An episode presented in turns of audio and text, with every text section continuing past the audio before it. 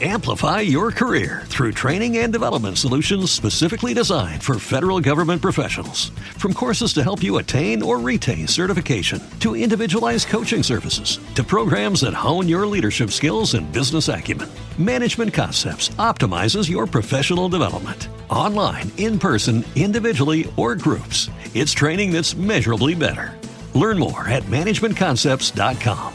That's managementconcepts.com.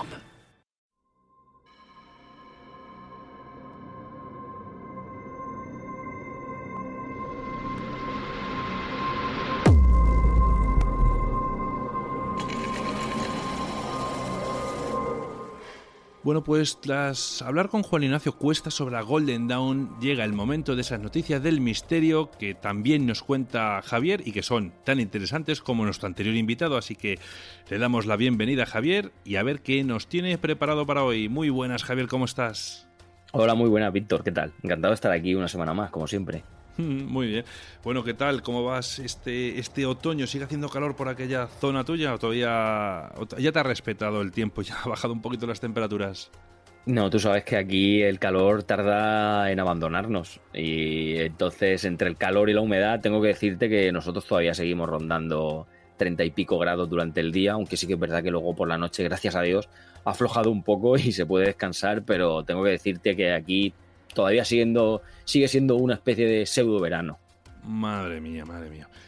A ver si se va. Yo no sé, ¿eh? tanto nos vienen diciendo con el tema de, del tema de gas, ¿no? que todo va a subir y que, está subiendo. O sea, que no es una conspiración, es una realidad. Pero, jolín, como, vamos, cuanto más tiempo aguante ¿no? un poco el calor así, eh, más dinero que nos vamos a ahorrar en la factura, que, que nos va a venir muy bien.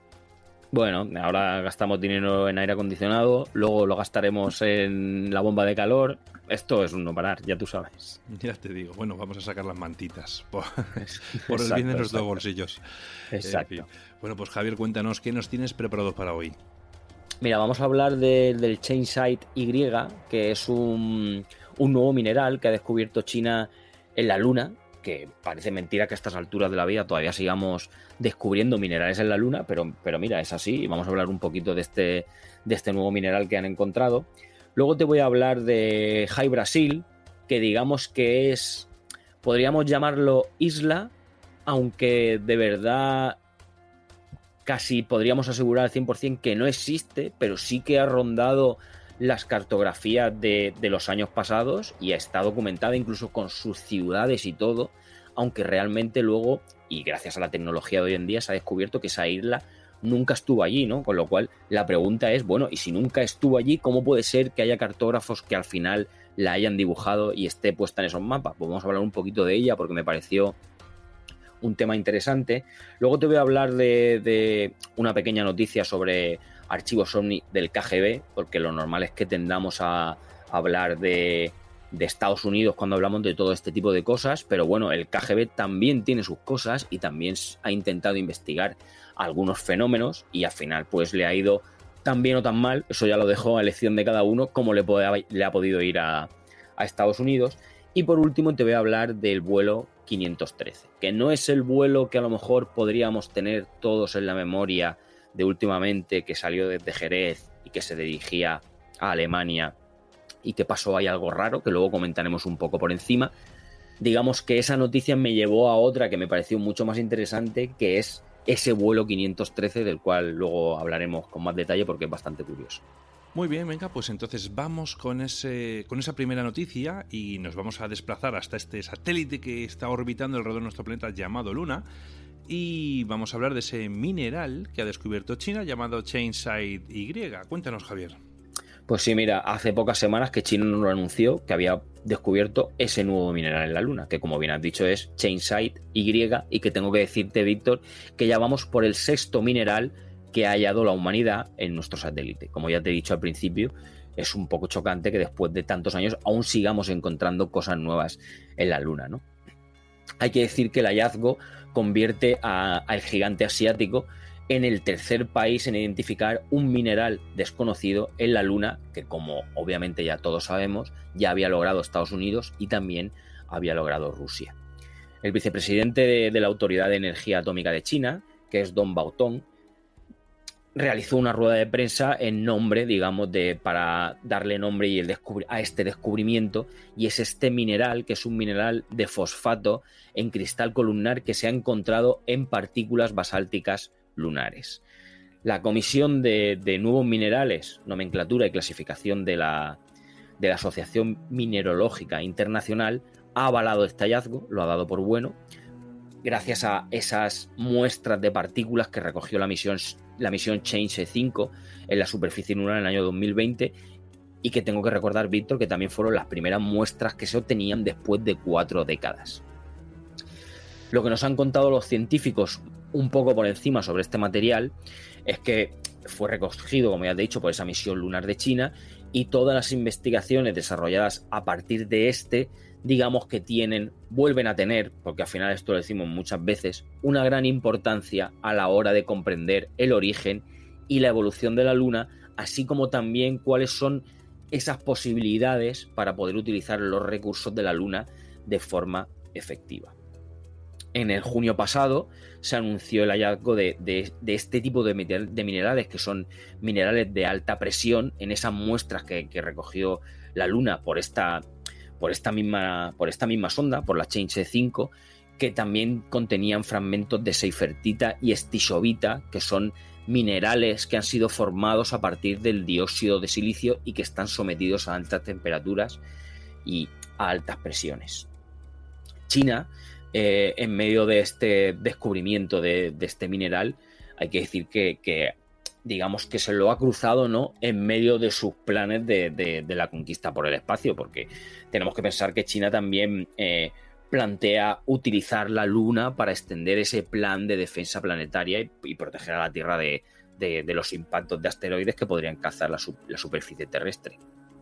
De hecho, nos han contado alguna cosa de cómo, de cómo planean hacerlo, ¿no? Porque la idea de este gigante asiático sería la de colocar tres satélites con mucho combustible y armas cinéticas en la órbita de la Luna alrededor del planeta. ¿no? Según este plan, se construirían también dos telescopios en los polos del satélite para poder inspeccionar el cielo en busca de, cualquier amenaza. Además, este sistema tendría la capacidad de interceptar asteroides entrantes desde todas las direcciones y poder formar, formar esa especie de, de, círculo de defensa ¿no? que aproximadamente sería el doble de la distancia de, la Luna de la Luna a la Tierra. Aún así, hay que decir que esta línea de defensa lunar, ¿no? Vamos a llamarla así, no ha sido aprobada por, el gobierno chino, por lo menos de momento, a diferencia de, del sistema de defensa de, de, la Tierra, ¿no? Que es, como todos sabemos, consta de esos radares y esos telescopios gigantes que podríamos decir en un intento yo creo que estaría bien dicho, de manejar una posible extinción, ¿no? Como el que acabó con los dinosaurios hace 65 millones de años. Pero eso ya será eh, algo que discutiremos más adelante cuando tengamos más, sobre todo más datos, tanto de, cómo piensa hacerlo China como de, de qué se plantea eh, ese sistema de defensa de la Tierra. Ya hablaremos de ello más adelante. Nos quedamos con que después de tanto tiempo hemos vuelto a encontrar algo que no sabíamos que estaba en la Luna, como es ese nuevo material, ese Chainside Y.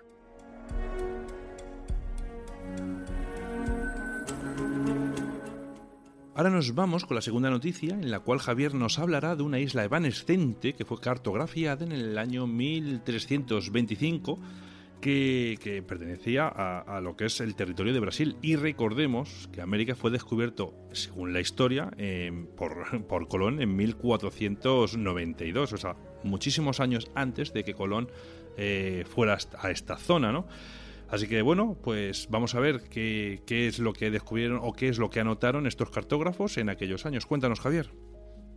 Sí, como bien has dicho, Víctor, es más, mira, si queremos hablar todavía para que nos pongamos en la situación de que hablamos de hace 700 y pico años, mira, para que nos pongamos todavía un poco más en situación, tengo que decirte que al menos 125 años, 125 años antes de que Brasil recibiera al primer portugués, obviamente mucho antes de que se descubriera América, los lectores de los mapas ya conocían Brasil, pero no como el gigantesco país que hoy conocemos.